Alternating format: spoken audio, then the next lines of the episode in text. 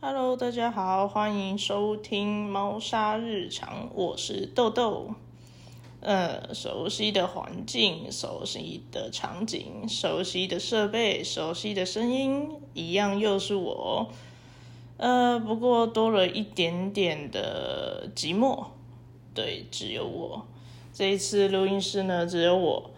这一次没有拆火啦，纯粹只是鱼翅他刚好要上班。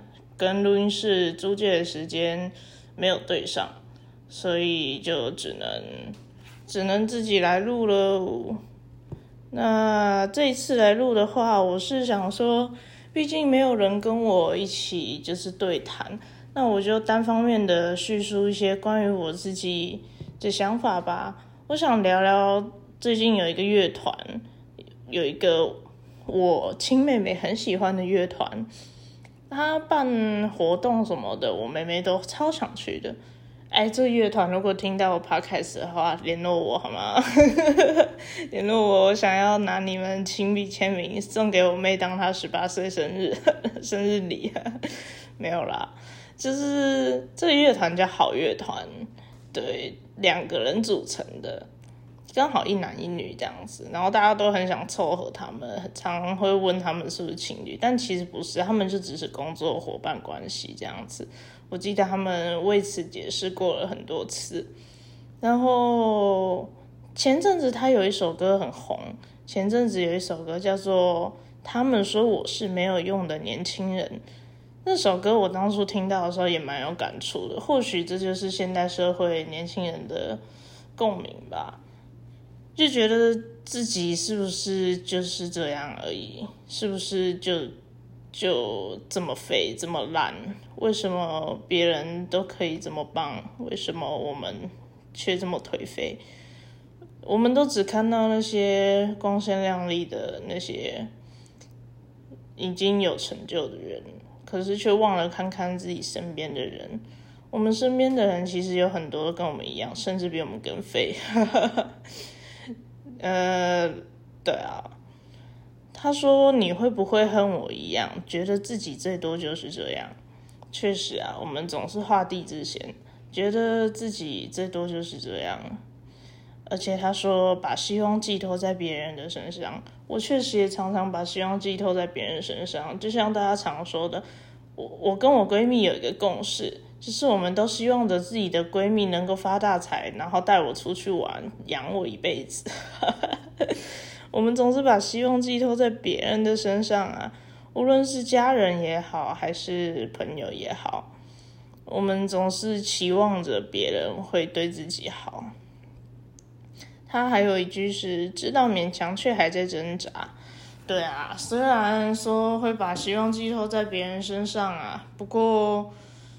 还是很努力的，一直在挣扎着，还是一直很努力的在勉强着，努力的想让自己没那么肥，只要一点点就好，只要稍微努力一些些就好，希望自己能够更坚强一点，虽然可能也不知道做不做得到，然后悲伤被生活。被被生活吗？还是悲伤覆盖了梦想和希望？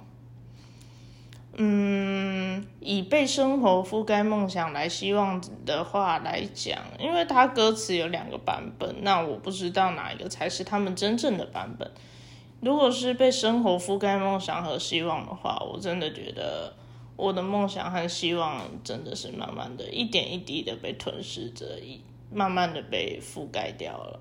原本充满着希望，然后努力的想要追逐自己的梦想，然后却不知不觉中好像迷了路一样，找不到自己要去的地方，找不到自己的梦想到底在哪里，总觉得它遥不可及。他说：“悲伤或覆会覆盖梦想和和希望，悲伤吗？确实挺悲伤的。”总是会想起一些悲伤的事。我记得有一部电影，它有一句话是说：“难过的事最难忘。”确实啊，我们总是把快乐收起来了，我们快乐总是只会开心一下下，而悲伤呢、难过的事呢，我们就会一直一直的记着，不知道为什么。我们都喜欢小确幸啊，我们放弃去改变不公平，确实，我们放弃的原因不是我们不愿意去改变，而是我们改变不了。这个社会上有太多的不公平，有太多的不一样。每个人都是独立的个体，要怎么让大家都平衡？要怎么让大家都公平？我觉得这很难去达到。我们都空有想象力，对啊，我想象力也挺丰富的。嗯，不过虽然他说我是没有用的年轻人。眼中只有自己，没有其他人。虽然有时候会这样觉得啦，但有时候又觉得其实好像也没有那么糟糕，也没有到完全没用吧。我还会录 podcast 呢，唯一的用处吗？然后不懂得牺牲，只想过得安稳。毕竟谁会想牺牲自己啊？能过得安稳不是很好吗？这是他的其中一首歌啦，如果大家有兴有兴趣的话，可以去听听看。我觉得还蛮蛮不错的，我自己的歌单里面也有收录这首歌。然后再来，我想要介绍也是好乐团的一首歌，这首歌是我妹妹最喜欢的一首歌，它叫《我们一样可惜》。这首歌其实我没有收录在我的歌单，因为我没有听过，是他跟我说的。我看一下哦，他的歌词是谁不是绕了点路才能站在这里？嗯，确实，我们都绕了很多路，我们也处处碰壁，我们各凭有勇气，任情绪游走，一边调整呼吸。我还在努力，你能，你能坚持下去吧？你能坦然接受一切吧？你是温柔坚强的人吗？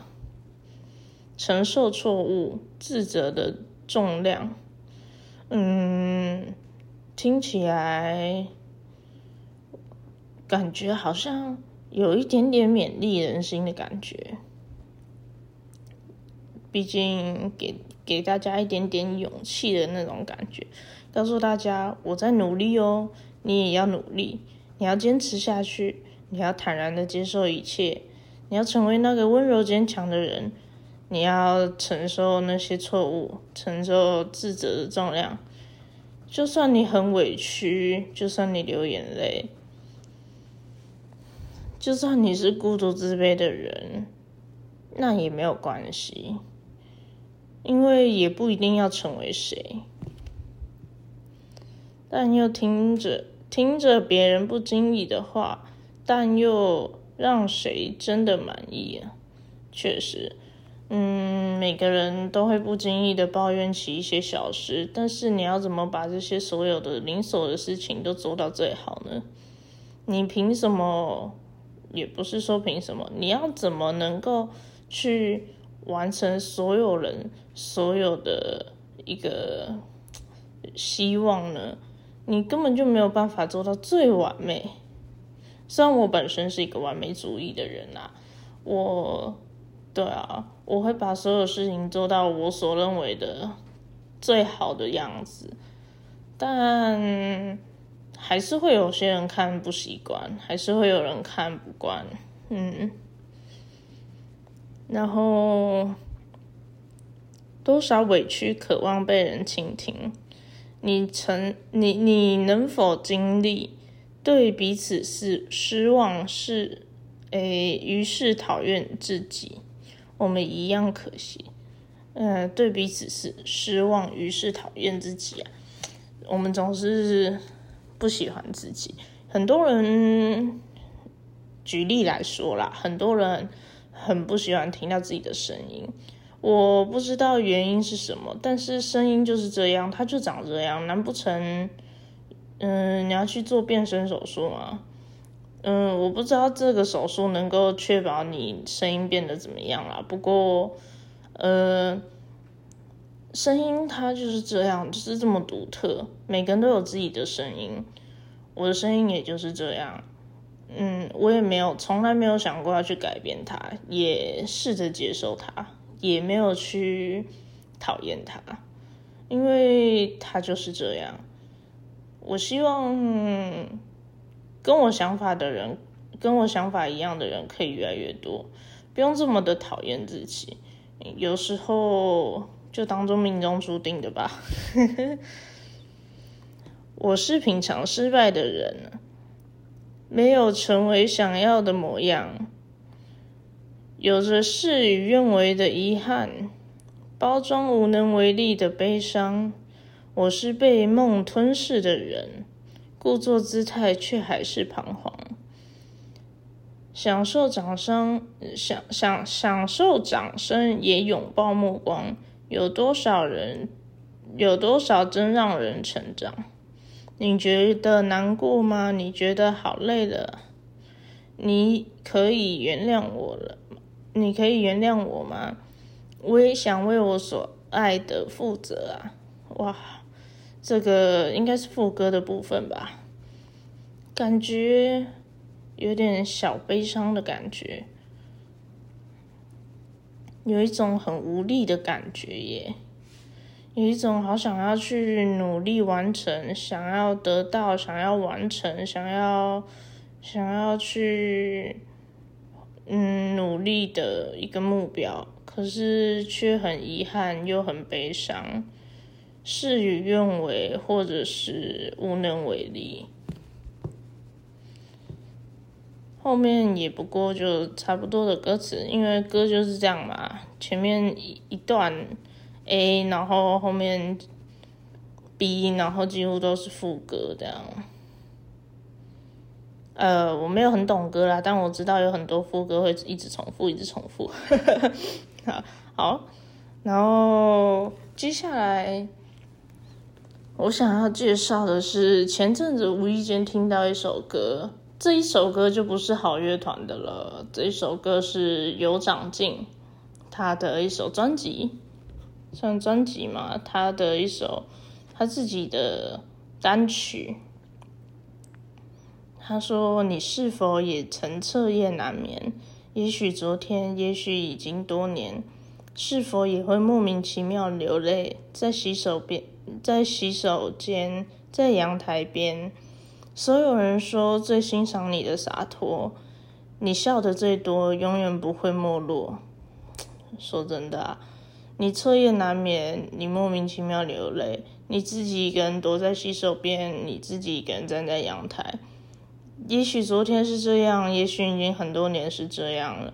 所有人都看不见，所有人都不知道，他们只欣赏你的洒脱。他们说你笑的最多，所以永远不会没落。不，其实笑的最多的人，未必是那个真正最开心的人。他虽然笑得很开心，但你不知道他用了多少努力、多少的勇气去伪装，才有这样的成果。你周末会远行，虽然整晚在苦坐，看远方泛白，看着世界的轮廓。如果你也这样过，或者正在这样着，有个黑洞在吞噬你曾热爱的生活。不知从何时开始，我们内心的角落，内心遮蔽的角落，该怎么说？该怎么说？对啊。我们内心的角落有一个黑洞，慢慢的越来越大，越来越大，慢慢的吞噬着我曾热爱的生活。曾经很有很有动力，很很努力想去追逐梦想的那种感觉，那种生活，好像被什么东西覆盖了，被什么东西吞噬了。他说：“你一定想过。”一百万种结果，哪一种结果能摆脱？他说：“你听我说，认真的听我说，这条路我也来过，一样如此低落。没错，他在告诉你，他也曾经，他也曾经是这样。也许很多人都是这样，不只不只是你这样。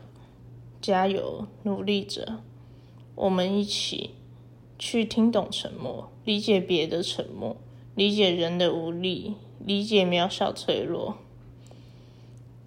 如果你不想说话，那就别说，就别对别人倾吐，也别听别人倾诉。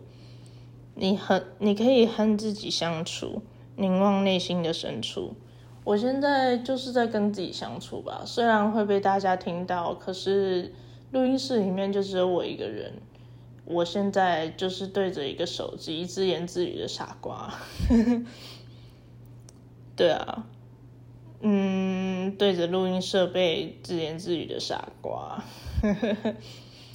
而且因为我不喜欢剪辑，我也懒得剪辑，每一次剪辑要重复听好多次，嗯，说实在的也很累，光是录音就很累了，还要自己剪辑，真的很辛苦。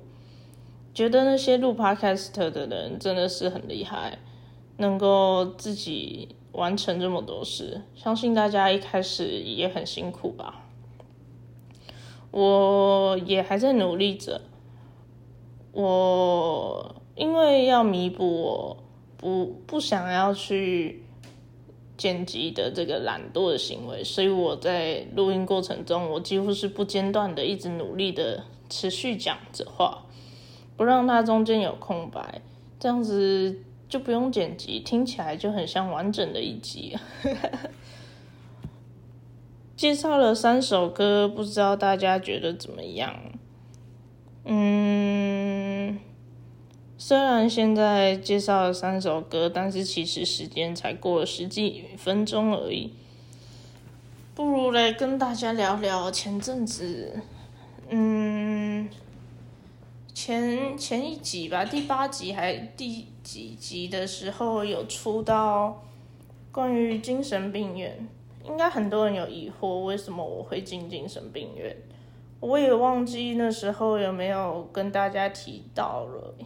那时候就是因为我有那个重度的忧郁症啊，所以所以会进去精神病院做一个治疗。我自己称它为精神病院啊，但它其实就是一个急诊病房，然后在里面做治疗。你问在里面都在做什么？其实，在里面什么事都没有做，就是很正常的吃药，很正常的吃饭，很规律的作息。然后你想什么时候洗澡就什么时候洗澡，你想要干什么就干什么，在里面很自由，在里面你想做什么事都可以。因为你做什么事情，都可以被合理化。你不管做了什么别人觉得奇怪的事情，你都可以说，因为我是神经病啊，感觉超废的啊，就是把全部都推给神经病这件事。不过也确实啦，在里面遇到各种形形色色的人，然后在里面。会有护士姐姐照顾着我们，那些护理师会帮我们量血压，会帮我们量身高体重，会帮我们抽血，然后，然后会喂我们吃药，然后会叮咛我们吃饭，会问我们有没有洗澡之类的。他们会照顾着我们，有什么状况的话，他们也会处理。像是有时候病发的时候，他们会把我们关在治疗室里面。治疗室就是我上次提到的那一个，那个会用束缚带把别人全部绑起来的那个、那个、那个小房间，那个小黑屋。其实它一点都不黑，它超亮的，它的那那个灯泡超亮的，因为被绑在那边，所以必须要直视那个灯泡。哦，眼睛都快瞎掉了，靠腰，真的是哦。那 我觉得需要改进一下，眼睛很痛，不然把我反着绑好了，让我面朝下，会不会窒息呀？然后，总之，我也不知道该怎么说诶，呃，也许很多人会觉得说，为什么这些人会想要伤害自己？难道不痛吗？我能跟你说很痛，非常痛。你能感受到的痛，我也一样能感受到。但我能感受到的痛，也许你感受不到。生理层面的痛，也许大家的感受都差不多吧。我猜，真的很痛。当我在自残的时候，我是鼓起了多大的勇气才去做这件事的？那你问我做这件事的原因是什么？其实我也不知道，就是突然想这么做，突然感觉自己被控制了。努力的在抢回自己的意识，告诉自己这么做，这么做的话会很痛哦，会很痛哦，真的会很痛哦。但那一刀还是这样，很利落的砍了下去，鲜血就这样子不断的涌出。对，嗯，看着这一幕幕，我真的不知道自己在干什么。然后在，我是大约在六年前的时候发病的。那时候去诊断就已经是重度忧郁症了，所以我在中我在轻度跟中度的时候是没有被发现的，然后我也过着所谓正常人的生活。发病之后，好像世界改变了什么，又好像世界没改变什么，感觉大家对我的样子好像多了一点异样的眼光，或许是我想的太多。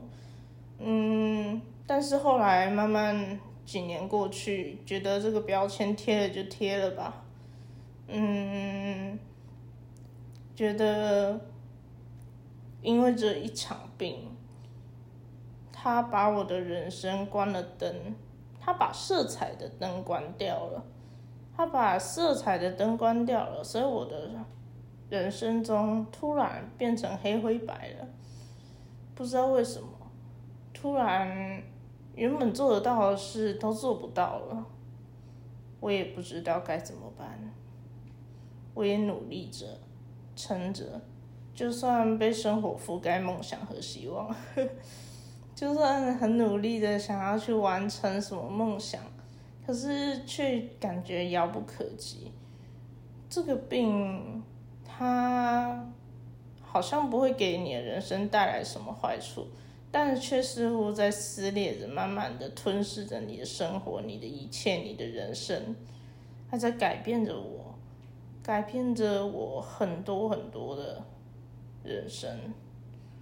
我也不知道这样的我到底是怎么样。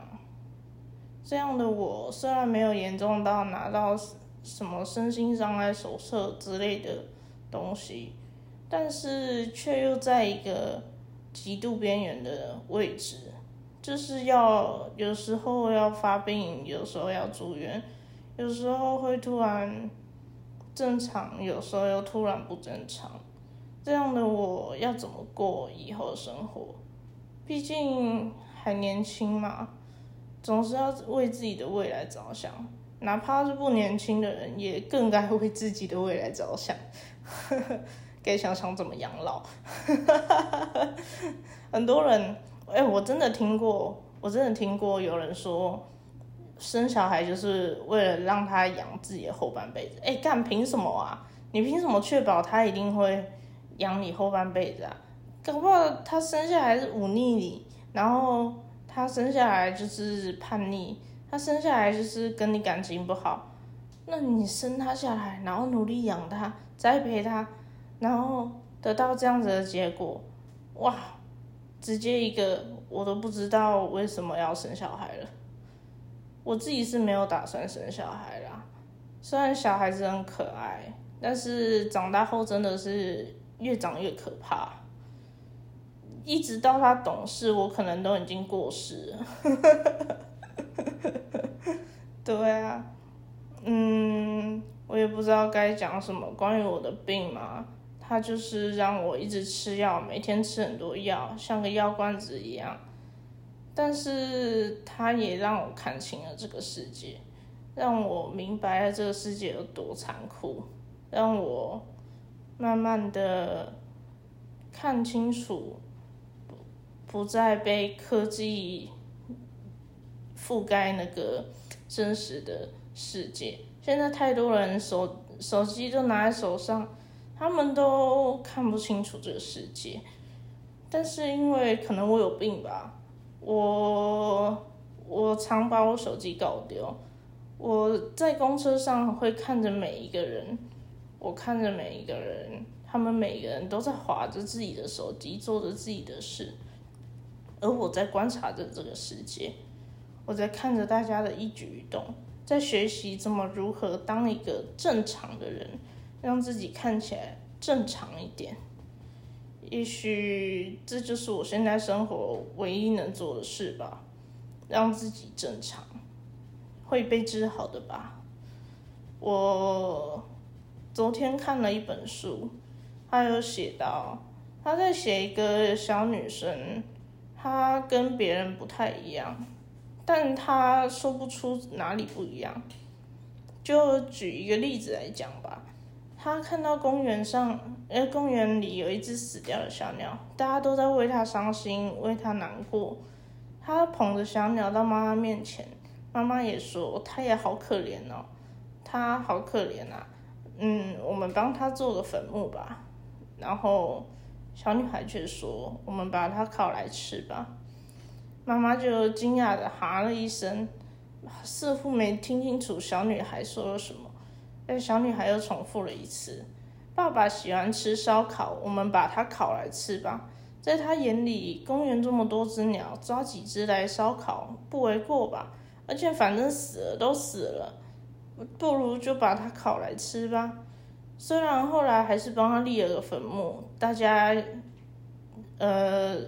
摘了很多新鲜的花，没错，他们扼杀这些植物的生命，来为一个已经逝去的生命默哀。我真的觉得蛮智障的。好，没关系，我是蛮挺那个那个那个小女孩的啦。呃，可能可能我的思想也有点奇怪，但我是觉得，反正她都已经死掉了。那埋起来也没有用，而且凭什么要那些原本长得好好的花朵来来献祭它？这是什么奇怪的呃邪教仪式吗？反正大家就觉得好像他是一个怪咖，他跟人不一样，然后他。也是很努力的模仿着别人，学着别人的表情，学着别人的语气，成为一个所谓的正常的人，而不是一个奇怪的生物。他也很努力着。那本书是我在别人送阅的那个地方看到，就是可能他原本的拥有者不要他了吧？可能吧。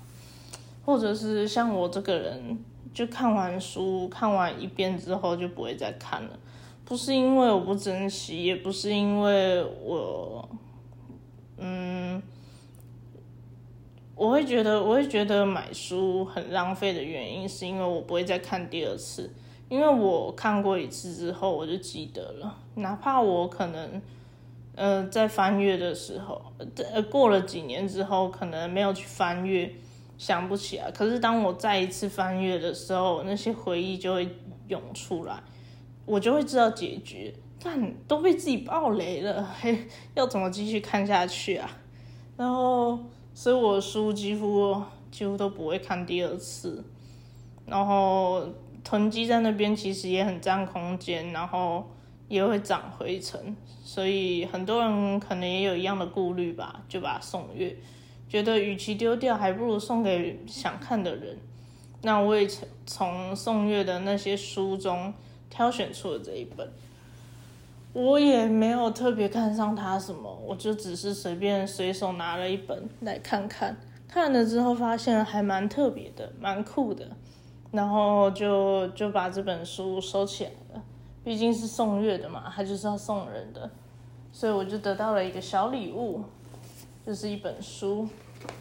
这本书它的书名叫做《便利店人生》，如果大家有兴趣的话，可以去看。它原本好像是日本的书，然后是翻译过来的，还蛮特别的。它是讲一个超商便利便便利商店的一个店员，个资深老店员，他从一次误闯这这便利商店刚准备开幕的时候，他误闯到了这个地方，然后。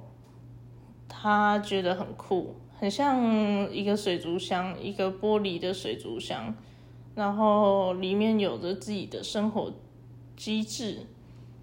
总之，他描述的非常的文学，很有文学价值的感觉。呃，被我讲起来好像很烂，但是他真的是，我觉得每本书都有值得去看的原因。我觉得每一本书他们会被出版，都有它值得我们去学习的地方。也许是因为看的书变多了，所以我的文学造诣也变得比较好一点点。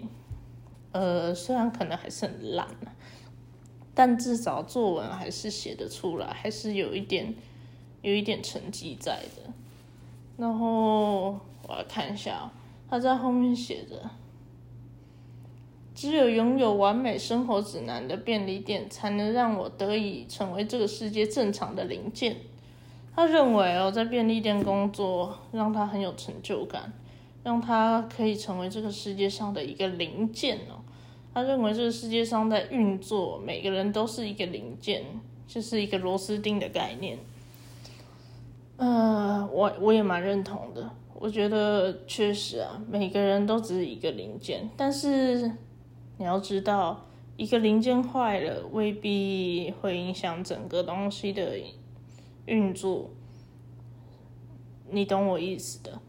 一个这个世界不会因为你而改变，它还是会持续的运转着，持续的运作着，持续着，好像什么都没有改变一样。你的位置会被别人顶替，你没有做好的那些事会被别人来完完成，没有关系，你也可以成为另外一个更好的零件。零件坏了可以修好的嘛，没关系的，一切都没有关系，不管是生病还是怎么样，只要还活着就没有关系。我是至少我是这样想的啦，嗯，录到这边也终于到半小时了，呵呵，谢谢大家听我半小时的废话，讲了一些歌，讲了一些书，谢谢大家，嗯，如果你喜欢或者是你觉得你跟我有一些像的话。也希望你能够继续支持我，让我有一个努力的方向跟动力，能够跟你们继续讲讲话。好，我是豆豆，谢谢大家今天的收听，感谢大家，拜拜。